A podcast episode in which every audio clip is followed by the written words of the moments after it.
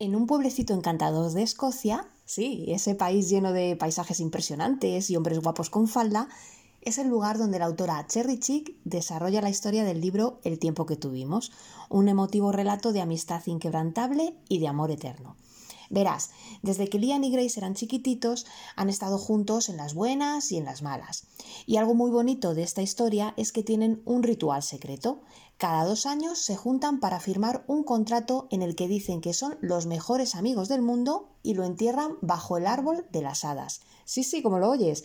Esa es su tradición sagrada, una promesa de amistad eterna que entierran en su cajita mágica bajo el árbol.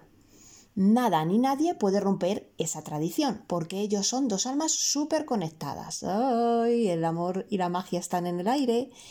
Pero, como en toda buena historia, hay un día que la cosa cambia y ¡boom! La trama da un giro y aparecen obstáculos bastante serios en el camino de estos dos corazones enamorados. La distancia, el tiempo y algunas complicaciones personales hacen que estos tortolitos se separen. Sí, sí, un drama de los buenos.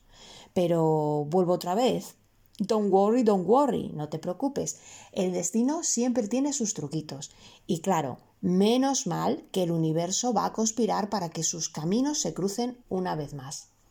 Prepárate para reír, llorar y suspirar con las vidas de Lian y Grace, porque la autora Cherry Chick ha creado una historia de las que te dejan a tope de latidos el corazón. En el tiempo que tuvimos hay risas, lágrimas y amor garantizados en cada capítulo.